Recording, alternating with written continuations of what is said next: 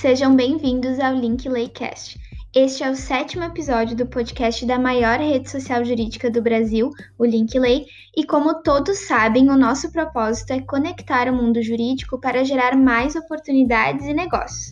E por isso nós criamos esse podcast destinado a você, advogado e advogada, estudante de direito ou profissional que quer ouvir debates sobre a prática jurídica e também aquilo que nenhuma faculdade lhe conta que vai acontecer no início da sua carreira.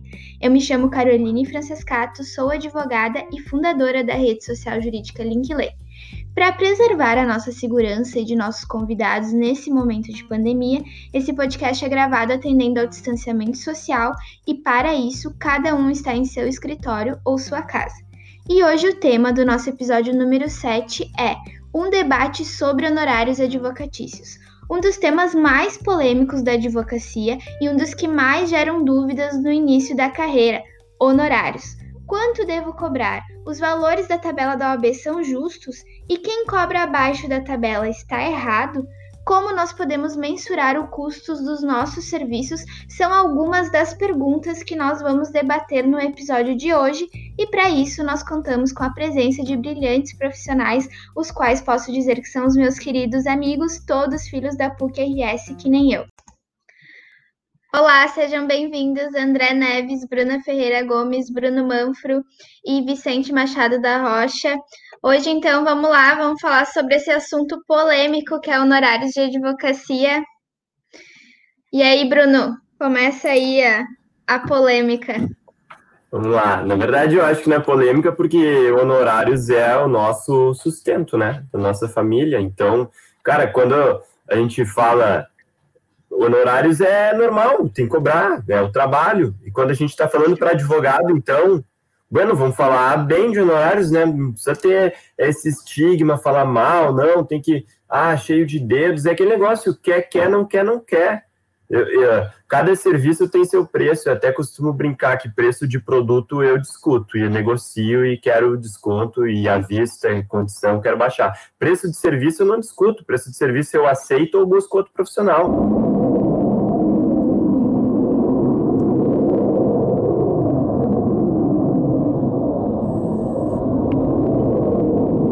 Nosso podcast, falando um pouquinho sobre, sobre essa questão de cobrança de honorários, né? E a gente começou uma, uma discussão uh, de opiniões mesmo, né?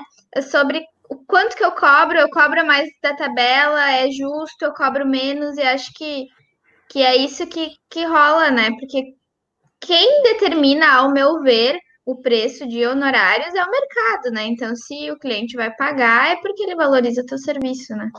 É, a questão toda, né, Carol, é que o mercado acaba colocando os honorários lá para baixo, né? A gente sabe da grande, da grande quantidade né, de pessoas que estão no mercado, enfim, de advogados, de profissionais.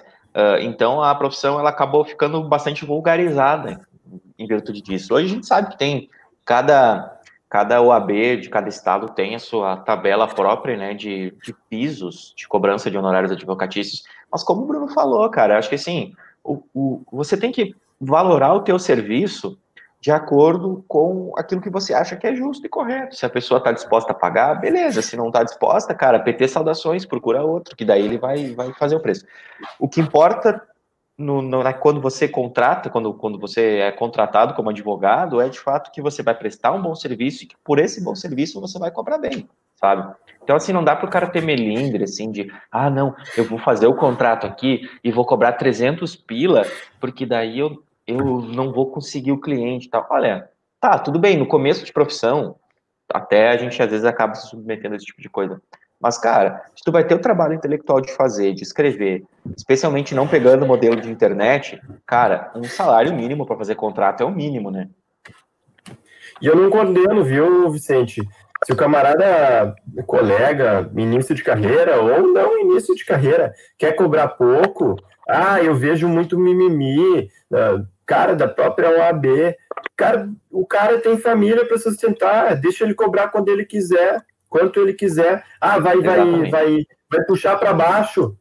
E daí, cara, então vai deixar o filho passando fome em casa? Cobra quanto quiser, eu cobro quanto eu quiser, tu cobra. Esse é o mercado. O mercado Ninguém é, é obrigado a contratar. Ninguém é obrigado a contratar. É, tu pode cobrar barato, mas tem um mínimo. Tu pode cobrar caro, mas tem um máximo. É, é, eu acho, claro, não pode ser uma anarquia total, mas eu acho que uh, uh, quem regula por baixo não, não pode, tipo, sofrer pressão de colegas, enfim, eu acho que está no direito da, dele, da pessoa, do colega. E Bruno, conforme isso que tu falou, até uma vez eu assisti uma palestra uh, proporcionada pelo Linkley do presidente da OAB, que ele menciona exatamente isso. Como é que tu vai limitar os honorários que um advogado vai cobrar e vai deixar o filho dele passando fome? Não, não tem como essa questão, assim, tu não tem como tirar o serviço do, do advogado, né? Então, acho que vai da de cada um do serviço que acredita que presta, não que preste serviço ruim, mas cada um cobra da forma que acha mais adequado. E eu, eu também vejo assim que tem que ser conforme a possibilidade do cliente. Daqui a pouco tu vê que um cliente tem mais uh, tem menos condições, tu faz um, um, preço, ajusta um preço assim conforme o serviço que tu vai ter que praticar ali para ele, né? Cara, eu já aceitei honorários para vocês terem uma ideia. No interior é mais comum na capital aí vocês não, talvez não tenham essa realidade. Talvez o Bruno, por trabalhar com recuperação judicial, sei lá. Eu já recebi honorário em sacas de soja, eu já recebi honorários, é sério, já recebi honorários em cabeça de ovelha, recebi quatro cabeças de ovelha. Então, assim, é, cara, tem que ser flexível também. Como a Bruna falou, essa questão da. É, ficar rindo, Carol, é verdade. Essa questão da, da, da, da, análise da condição econômica da pessoa que está te pagando o horário, ele é importante, porque, de fato, realmente, assim, algumas pessoas podem condenar isso que eu vou falar, mas é verdade. Para, às vezes, para você fazer uma empresa, por uma um contrato para uma empresa de grande capital, tu vai cobrar 10 mil reais, sei lá, 15 mil. Por uma, por uma microempresa, tu vai cobrar 500 reais. Talvez o trabalho possa ser o mesmo, mas a capacidade econômica da empresa, ela vai ser variável, entendeu? Então, você tem que fazer essa valorização do serviço. Agora o André vai me contraditar. Vai lá, André. Na verdade, assim, eu não acho uh, tanto que tem que ser com um valor, com referente à capacidade econômica da empresa em si, mas em si tu tem que em si, em si o, o trabalho que tu vai ter que desenvolver para fazer uma, um, um, processo ou outro, entende?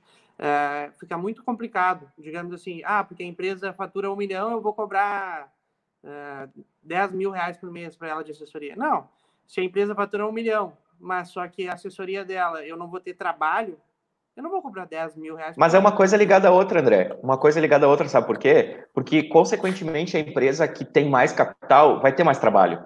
É invariável isso. Entendeu? Depende. Não, quase sempre. Pega a demanda trabalhista, por exemplo.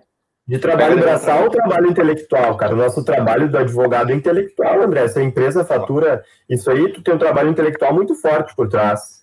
Agora mesmo, cara, tem uma discussão que a, que a Procuradoria Federal quer, quer diminuir meus honorários numa, numa exceção de pré-executividade porque eu fiz uma petição de sete folhas numa, numa execução fiscal de 50 milhões.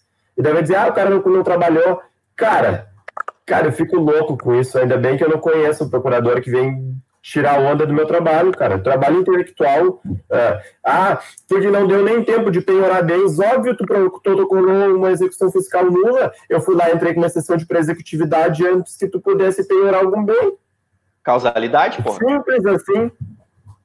Simples assim.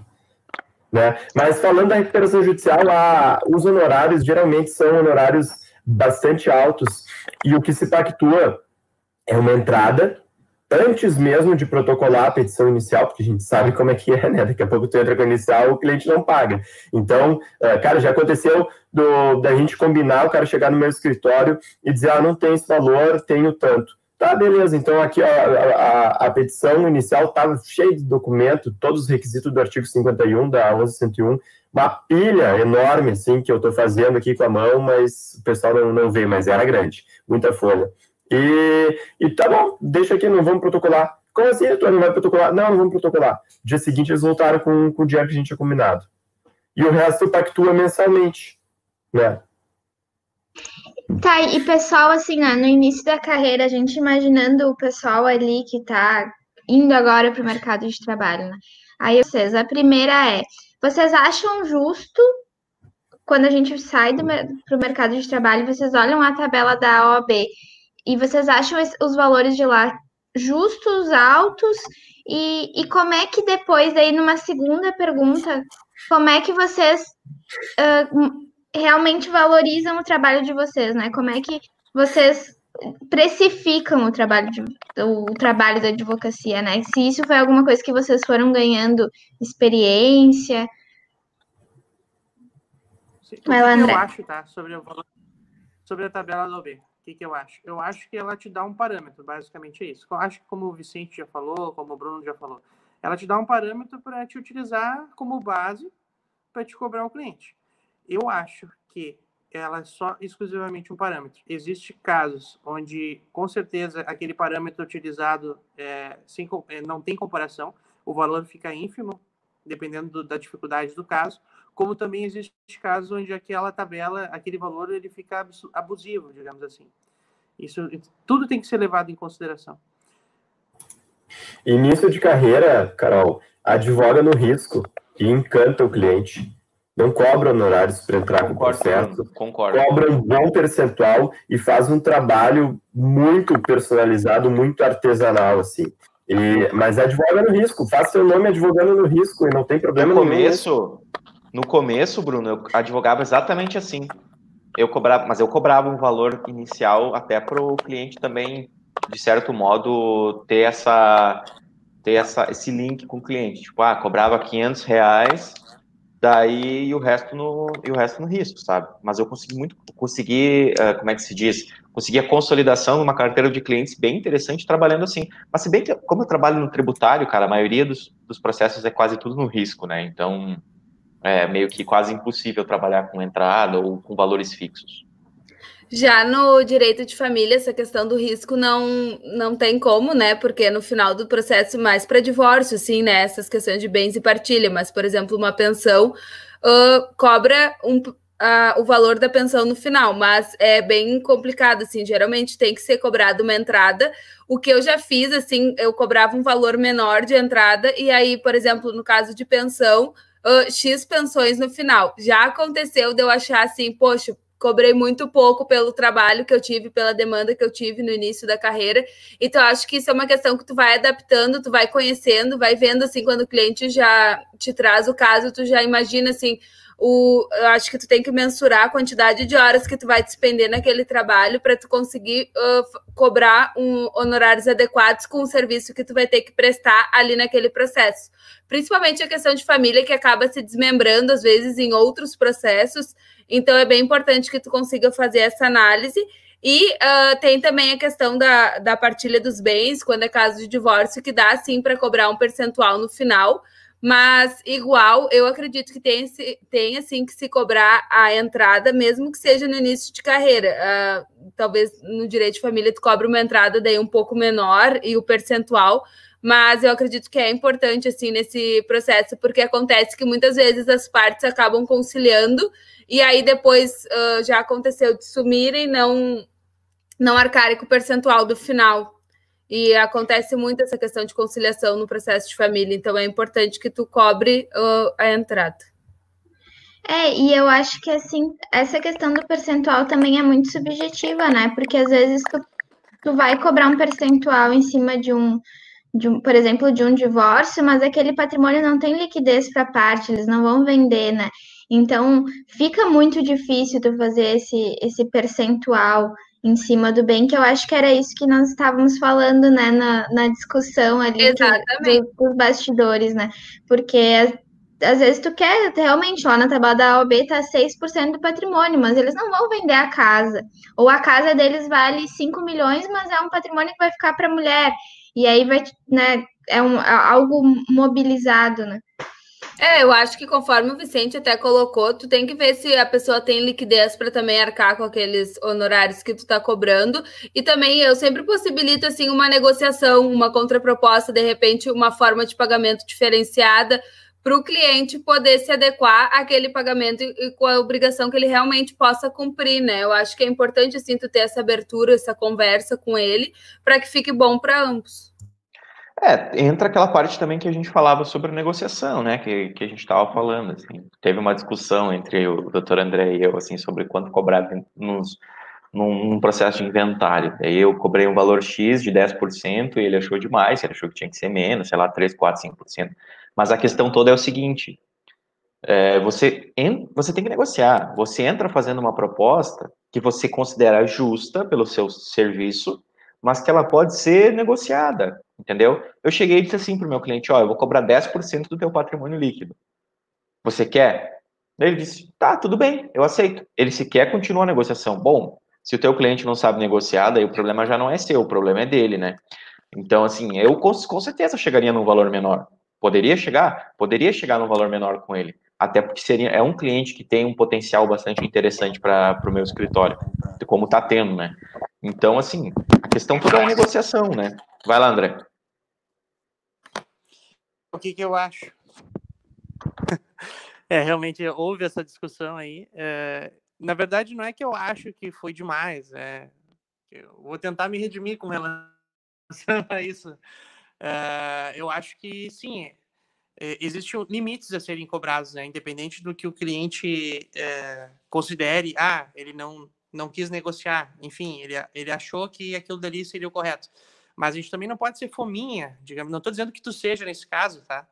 Mas eu digo assim, a gente não pode ser fominha com relação a aos clientes, né? Pra, Porra, cara, pra... que a solidariedade vai para o convento, último, meu né? filho. Não, não seja advogado. é que não vai ser o último cliente que vai ter, digamos assim, né? A gente sempre uh, faz um bom trabalho porque o nosso trabalho é boca a boca, né? Então, se tu tiver um bom trabalho, aquele teu cliente vai te indicar para outros ótimos clientes que vão te fazer ganhar rios de dinheiro, digamos assim. Né? E com relação a não cobrar no início, eu acho bem complexo essa situação porque eu também já, quando eu comecei a advogar, eu não cobrei, em alguns casos eu não cobrei no início, e foi bem complicado, porque foi bem, foi bem complicado de receber, é, enfim, eu tive que entrar com uma ação de execução e tal.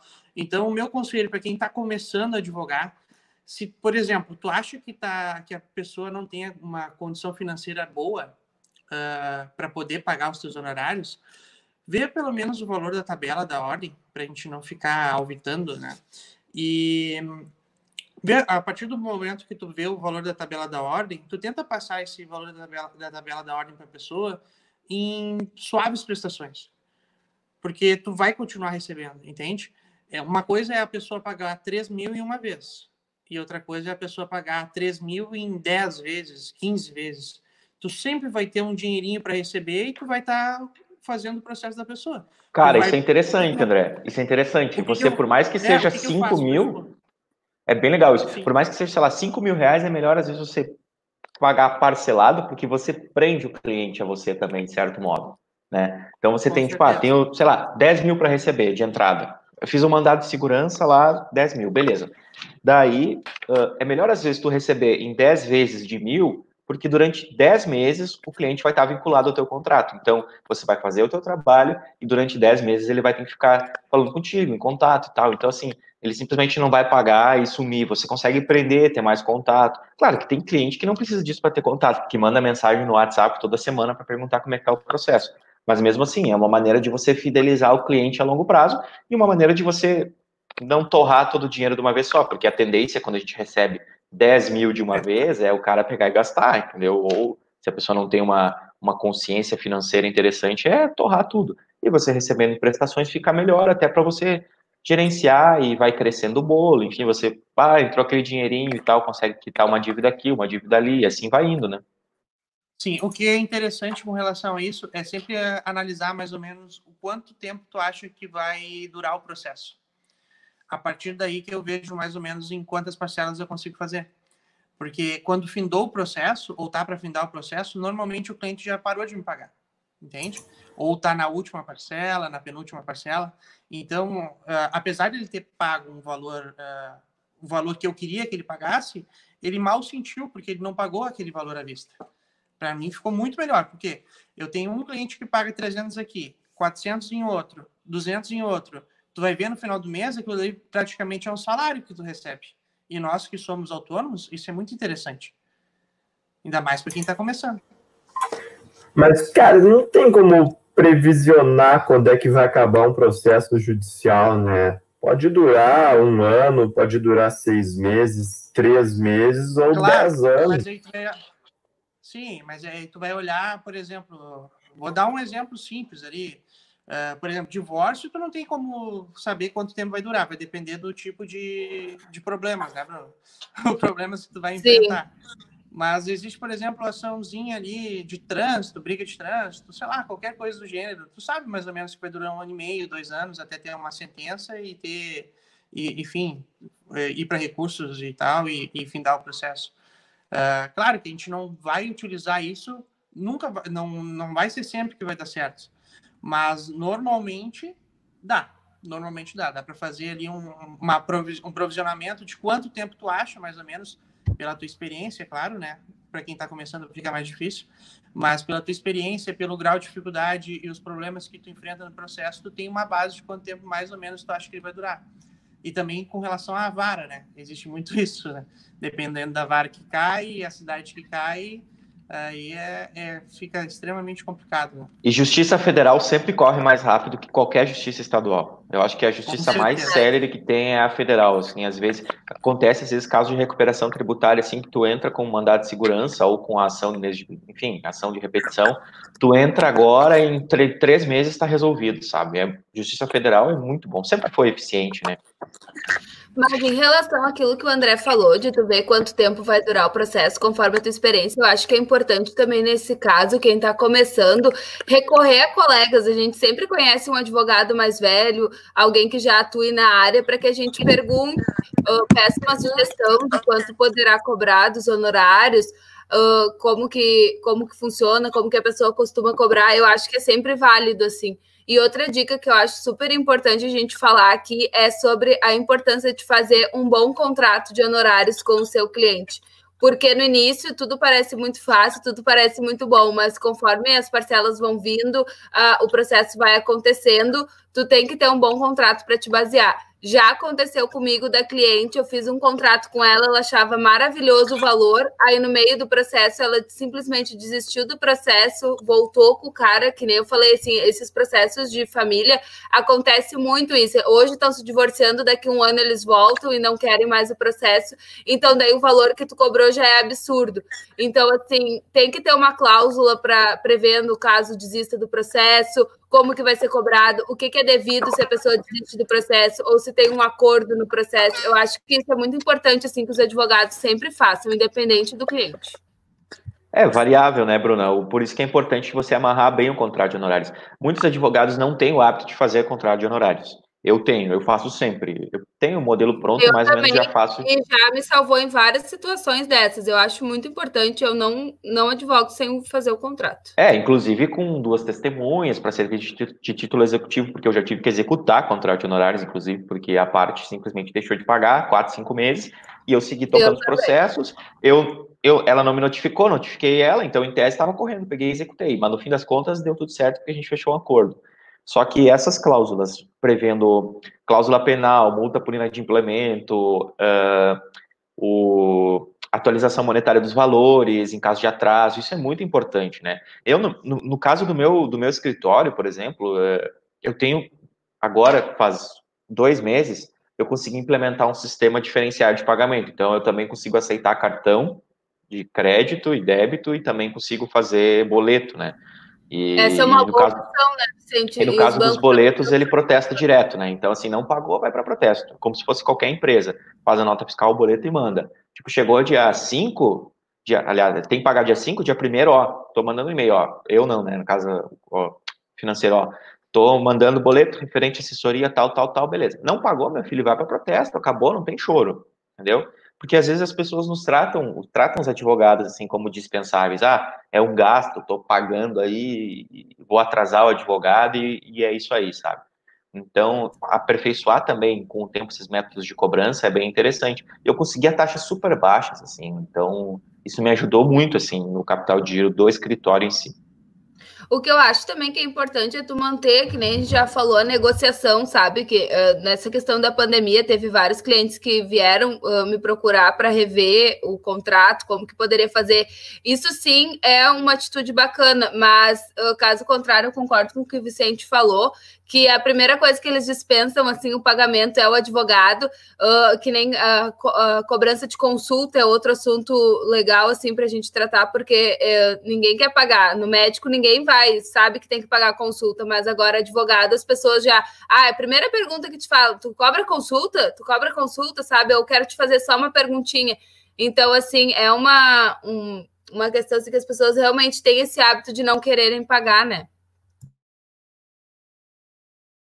A questão é se tornar essencial né, para o cliente, assim como o médico é essencial para um doente, o advogado ser essencial para aquele problema que ele quer resolver. E daí depende muito de caso a caso. Tem casos que, cara, o cliente nunca vai te considerar essencial, porque ah, é um, um voo atrasado.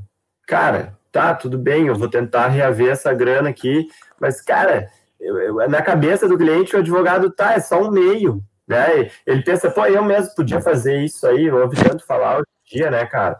Eu, aqui no, no escritório, na verdade, a gente tem o hábito de, de cobrar consulta. A gente abate do, do valor inicial ou da primeira parcela, mas geralmente recuperação judicial a gente trabalha com o valor inicial bastante expressivo e o resto parcelado.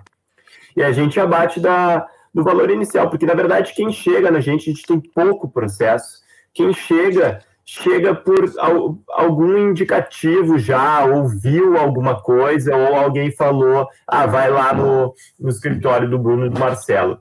E então a pessoa já chega, ela não, não, não, chega querendo discutir muito. A gente cobra um valor bastante expressivo da consulta inicial, e ah, é aquilo. Ninguém reclamou até hoje. Ninguém disse, ah, pô, é muito caro. Não, porque sabe, cara, que ou se, se pagar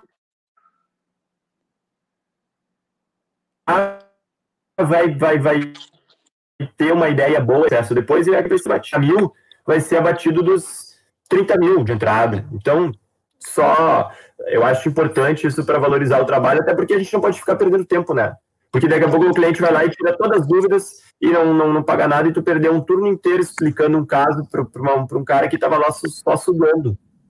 Exatamente. Aqui eu também faço o que nem tu falou, Bruno, de cobrar a consulta e depois abater dos honorários. Eu acho que é uma boa tática, porque se, se não fecha o contrato, tu recebeu pela consulta. Se fecha o contrato, aí tu vai receber teus honorários conforme foi pactuado, né? Eu acho isso uma boa opção também. Sim, mas é, para quem está começando, tá? Uh, eu não considero isso uma boa opção porque existem vários que recém estão começando e eles não vão fazer essa cobrança de consulta, né? Porque quando tu está começando, o que tu quer é ter mais clientes, tu, ter, tu quer aumentar a tua cartela de clientes. Então, para quem já não tem estrutura, eh, uma estrutura já, é, é, mais complicado fazer essa cobrança. Mas aí que tá, André. Aí que tá, André. Pro, o cara que chega no teu escritório, digamos assim, tudo bem, tu não vai cobrar consulta, né? Mas o cara vai lá e vai se informar contigo e vai embora, esse cara não vai ser teu cliente, entendeu? Agora, é. se o cara vai, agora se o cara vai no teu escritório e vai ser teu cliente, por exemplo, entra no caso do Bruno, tu vai cobrar a consulta, por exemplo, assim, eu, é o que eu faço, eu cobro a consulta se não tiver demanda. Ah, não é só saber, beleza, cobro. Agora, tu vai entrar com o processo, é evidente que eu não vou cobrar eu vou cobrar a entrada do, do processo depois, ou eventualmente vou cobrar lá no final, enfim, entendeu? Porque o cara que simplesmente. O, o, cara que vai tirar dúvida, velho, esse cara não vai ser teu cliente. E o cara que não valoriza o teu trabalho nem merece ser teu cliente, inclusive. Entendeu? Mas até pode né? ser que ele vá tirar dúvida e venha ser teu cliente posteriormente, mas daí tu faz esse desconto dos honorários, mesmo que não feche o contrato no dia, eu cobro a consulta no dia e depois, quando ele volta uma, duas semanas depois para fazer o contrato, eu desconto o valor da consulta. Eu acho que para quem está começando, é, a, a, tática seria, eu, eu acho interessante cobrar a consulta, mas daí, claro, não cobrar um valor muito alto, né? Tu cobra um valor mais acessível, de repente, por tu estar começando e querer aumentar a cartela de clientes, mas ainda assim eu não dispensaria a cobrança da consulta. É uma coisa muito interessante, né? Na verdade, quando eu comecei, eu não, eu não cobrava consulta.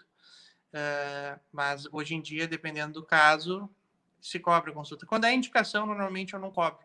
Porque quando é indicação, já vem já alguém que, que é nosso cliente. É raro um cliente chegar no escritório e não fechar um contrato. Mas eu acho que tem um, tem um porém também. A área trabalhista, como eu atuo em direito de família, mas o meu escritório também atendia trabalhista, uh, é um pouquinho diferente, né, André? Eu também acho que assim, é um pouquinho diferente das nossas áreas, essa questão de, de trabalhista, porque os reclamantes de, uh, não pagam consulta, não tem hábito. Uh, pelo menos aqui em Gravataí, nenhum, nenhum escritório cobra consulta de reclamante. Então, acho que então, essa é uma tratativa assim, diferente para essa área mesmo.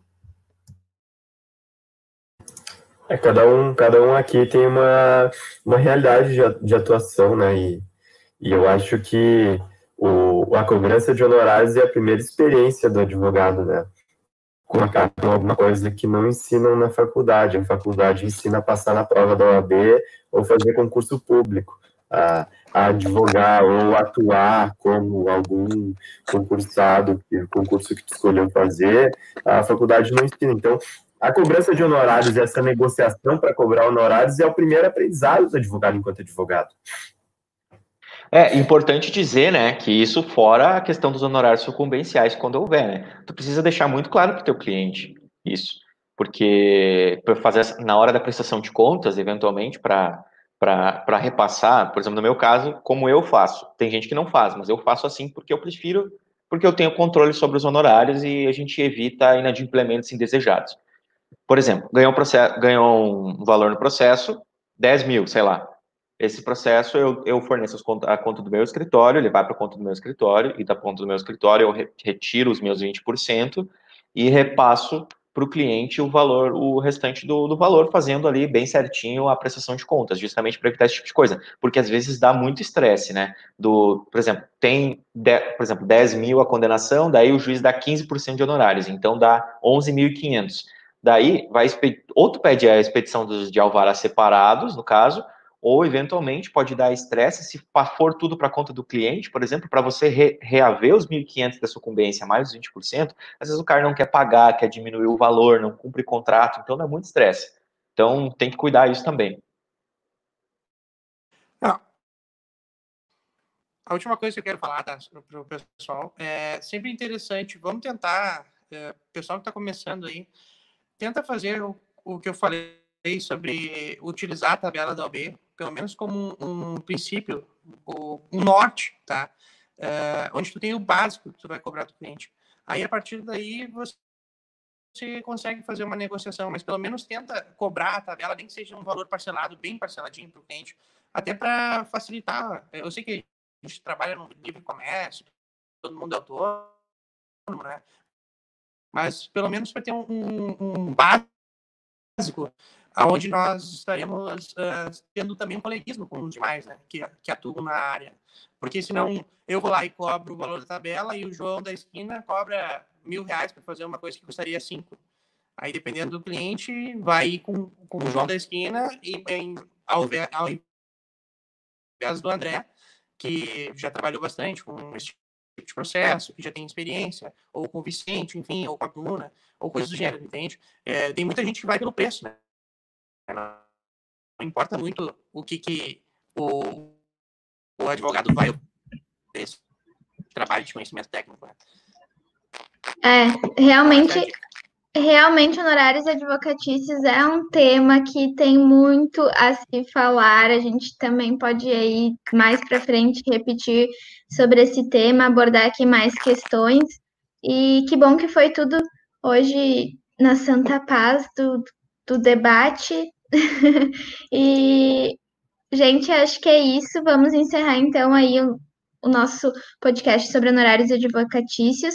A gente agradece a presença dos nossos queridos convidados, como sempre, e a gente também quer ouvir aí algum assunto específico ou alguma dúvida que você tenha sobre essa prática trabalhista, então não deixe de entrar no nosso grupo de discussão que rola lá no linklay.com.br com o nome Linklaycast e envie também sugestões que você quer que a gente, você quer que a gente traga aqui para os próximos debates.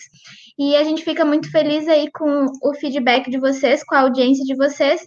E é isso aí, pessoal. Muito obrigada e até o próximo. Valeu, muito pessoal. Obrigada. Obrigado. Valeu, um abraço.